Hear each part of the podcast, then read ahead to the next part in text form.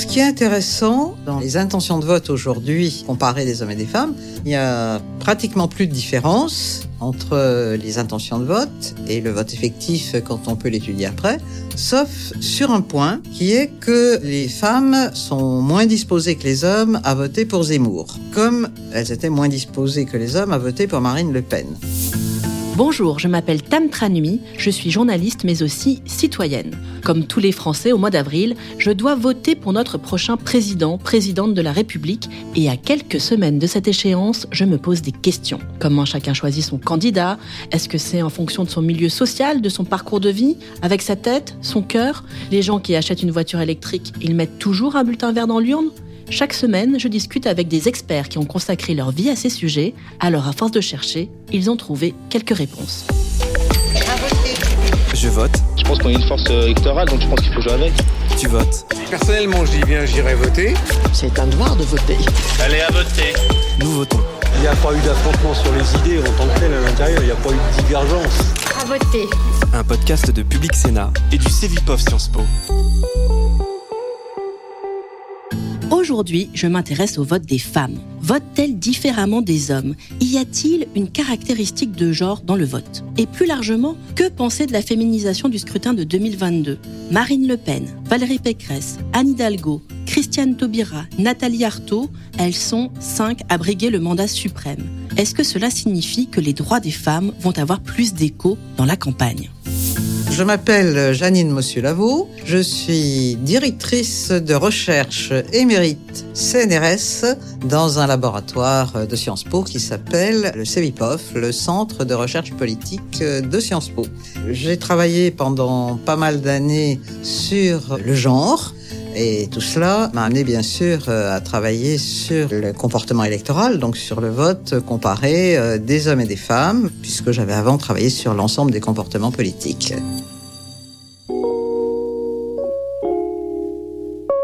En cette campagne présidentielle, l'un des premiers sujets qui m'interpelle, c'est le nombre de femmes candidates au scrutin suprême.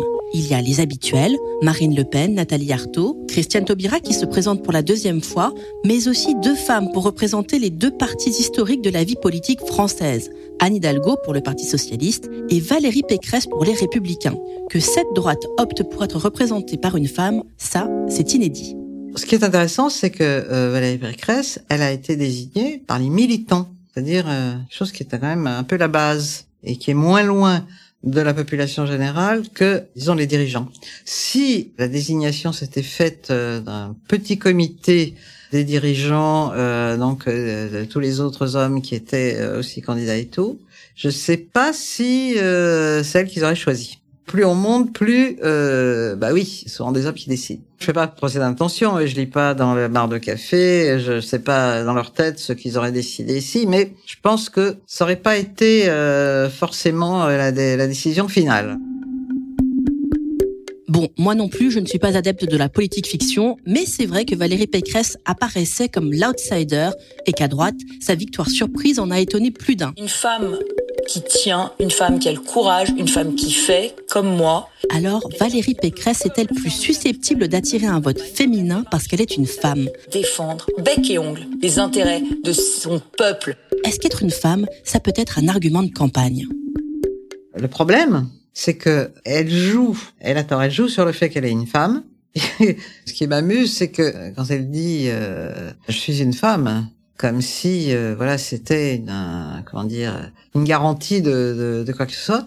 Je dis mais si n'importe quel candidat homme, quand on lui a demandé bah, qui êtes-vous? et ça, il avait dit je suis un homme. Mais tout le monde lui serait tombé dessus pour qu'il se prend celui-là macho. euh, Bon, c'est donc un argument de campagne assez maladroit. Et tenter de jouer sur la solidarité féminine n'est pas vraiment efficace. Sinon, ça se saurait. D'autres femmes candidates auraient déjà pu profiter de l'aubaine. les gens, que ce soit les hommes ou les femmes, ils votent pas pour un sexe. Sinon, euh, toutes les femmes voteraient Marine Le Pen depuis euh, qu'elle se présente, hein, euh.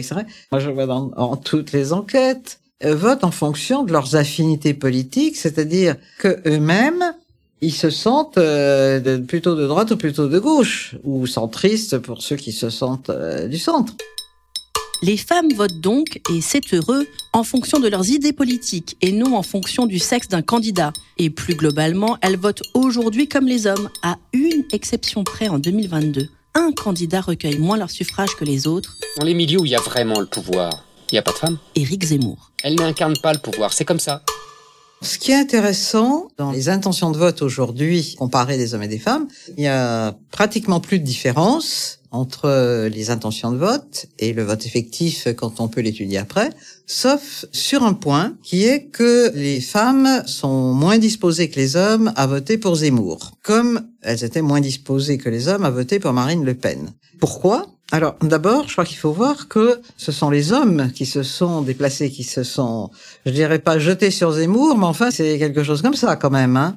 Les femmes plus réticentes. Alors pourquoi? À la fois, il y a le côté, euh, je dirais, euh, effectivement, euh, extrême droite de Zemmour, avec tous ses propos sexistes et autres, hein, mais pas que ça. Les hommes, finalement, qui peut-être voter Marine Le Pen parce que c'était bah, la fille de Jean-Marie et que bah, elle prenait la suite et qu'ils étaient d'extrême droite, enfin ils sont d'extrême droite et donc euh, ils votent pour euh, la représentante d'extrême droite.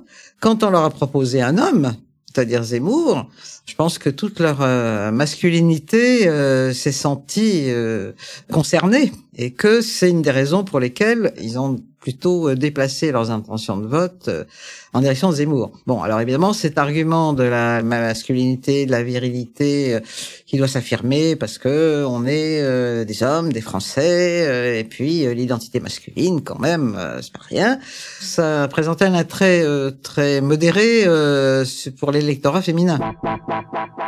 Le masculin est lié au pouvoir. Il peut y avoir des femmes qui exercent un pouvoir. parce qu'elles ont des valeurs masculines. Voilà, exactement. C'est plus précis de le dire comme ça. Le discours machiste, sexiste et parfois violent d'Éric Zemmour a donc un double effet, celui de rebuter certaines femmes et d'attirer certains hommes, ce qui explique donc le déséquilibre de son électorat. Souvent, quand les personnes, effectivement, euh, qui euh, pratiquent le sexisme euh, s'expriment, évidemment, elles ne vont pas dire inférieur, nul, incapable, etc. Hein, polis, puis on sait que c'est pas reçu bien maintenant ce genre de truc. Donc, on dit différente. Ça correspond aussi à un, un courant du féminisme, ce qu'on a appelé le, le différentialisme.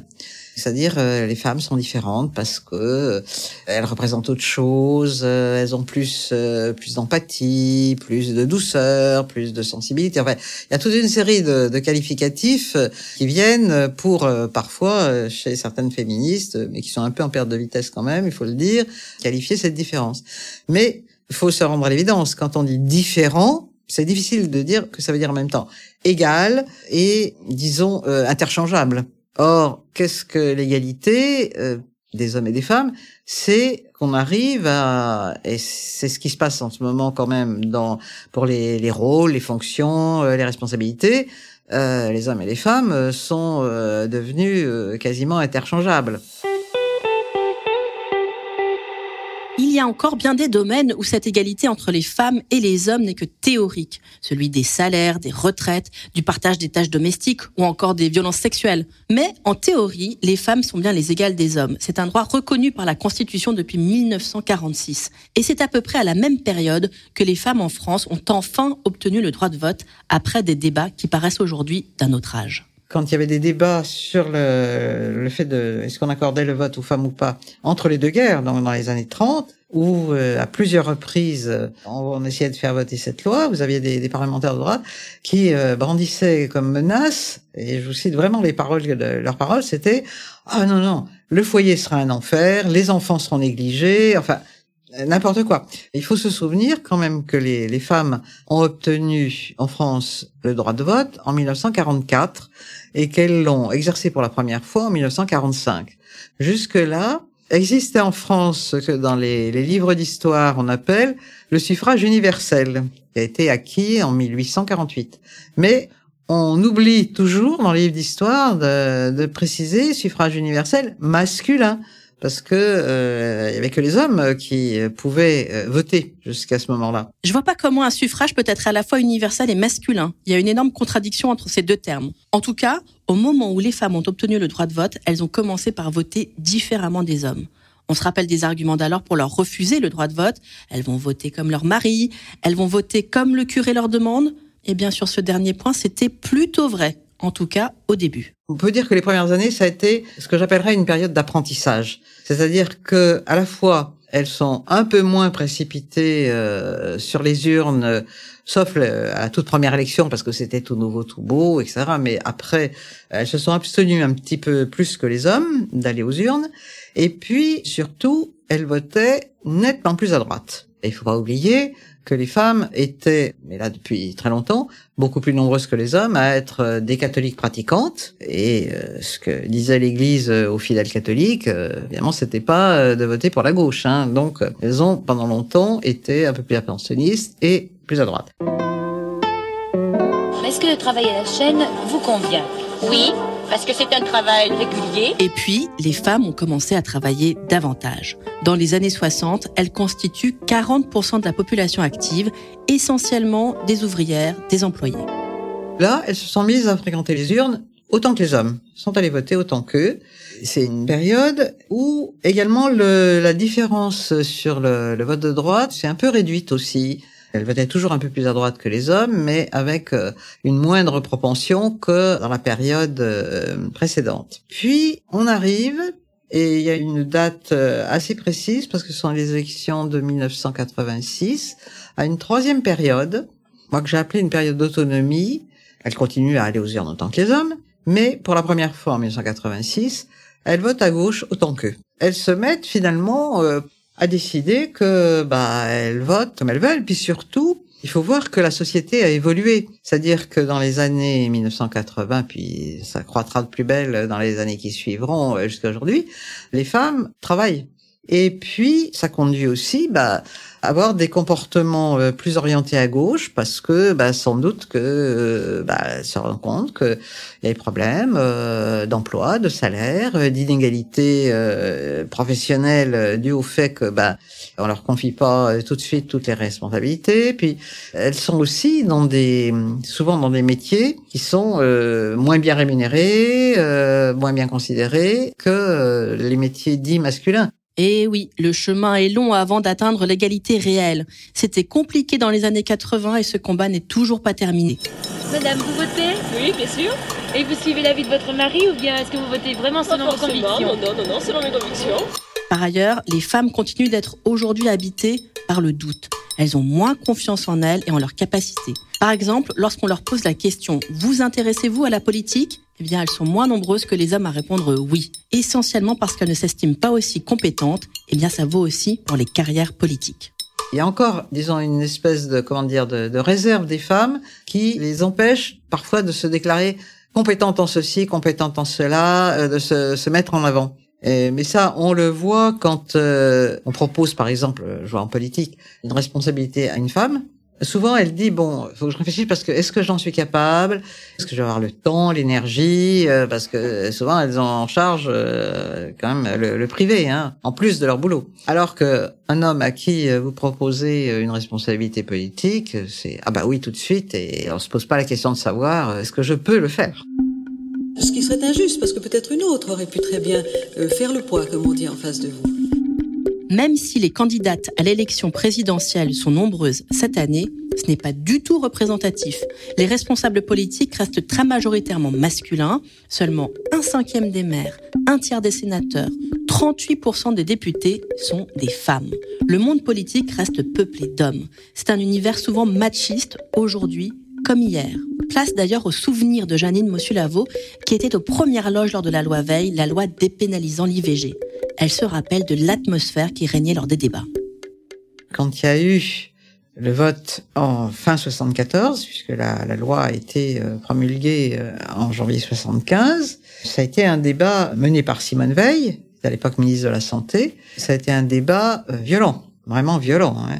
En plus d'une totale hypocrisie, elle me racontait, mais elle me disait, vous vous rendez pas compte, ces mecs qui votent contre ma proposition de loi, qui votent contre l'IVG, ce sont les mêmes, sont eux qui viennent me demander des adresses d'avorteuses pour leur maîtresse ou pour leur épouse. C'était quand même euh, l'hypocrisie totale, mais qu'on a retrouvé dans plein d'autres débats. Quand il y a eu les débats et notamment le concernant la prostitution, quand il y a eu euh, en 2003 euh, les propositions, euh, disons, de pénalisation des clients, etc. Enfin bon, il y a eu des, des manifs de prostituées et notamment tellement elles étaient indignées parce qu'elles voyaient bien que ça, ça allait quand même les mettre dans une situation épouvantable. Il y en avait une, je sais, qui était plus toute jeune, donc il y a une longue pratique qui m'avait raconté parce qu'elle était tellement excédée que en général, elle balance jamais les prostituées. Hein. C'est vraiment euh, respect le client, machin, machin. Et là, on racontait que c'est l'homme politique qui justement euh, se battait contre la prostitution et euh, allait voter euh, l'enthousiasme euh, toutes les, les, mesures répressives. Bah, c'était un de ses habitués et que euh, il venait chez elle et qu'il avait quelques pratiques. Enfin bon. Donc l'hypocrisie euh, dans tous ces débats, euh, faut aussi euh, l'avoir en tête. Reste que si la prostitution continue de faire l'objet de débats très clivants, ce n'est plus du tout le cas de l'IVG. Plus aucun parti politique en France ne veut revenir sur ce droit. Il y a encore débat aujourd'hui sur la fermeture des centres, sur l'allongement des délais, sur le délit d'entrave à l'IVG, mais plus du tout sur la loi de 1975 elle-même. Emmanuel Macron a même proposé d'inscrire le droit à l'avortement dans la charte des droits fondamentaux de l'Union européenne. Soutenir l'IVG, c'est le signe que les, politiques ont enfin un peu partout, enfin disons un peu dans tous les bords, compris que c'était une pratique euh, de la population et que mener un combat d'arrière-garde euh, au prétexte que quelques vieilles électrices catholiques pratiquantes euh, âgées seraient choquées ici, comme disaient les, humoristes, hein, ça a eu payé, mais ça paye plus. Vous savez, les, politiques, euh, ils ne décident pas toujours de leur euh, euh, thème de campagne en fonction de leurs convictions profondes, mais de ce qu'ils voient qui est populaire hein, et qui peut rapporter des voix. Si soutenir l'IVG est aujourd'hui plutôt populaire en France et que ça peut même être un argument de campagne, il faut quand même pas oublier que c'est très loin d'être le cas dans l'ensemble du monde. Pour en savoir plus sur le vote féminin, sur les combats pour les droits des femmes, sur la représentation des femmes en politique, N'hésitez pas à aller voir les références que j'ai ajoutées dans la description de cet épisode, ainsi que les articles publiés à l'occasion des différentes vagues de l'étude électorale menée par le CEVIPOF. J'espère que ce nouveau numéro de Je vote, tu votes, nous votons vous a plu et que vous serez au rendez-vous pour les prochains épisodes. N'hésitez pas à partager ce podcast autour de vous et à nous envoyer vos commentaires et des étoiles sur votre application préférée d'écoute. Je serai curieuse d'avoir vos retours et si vous le souhaitez, vous pouvez me soumettre les questions que vous vous posez sur le vote. Vous pouvez aussi nous contacter via les réseaux sociaux de Public Sénat, Twitter, Facebook, Instagram ou LinkedIn, ainsi qu'à l'adresse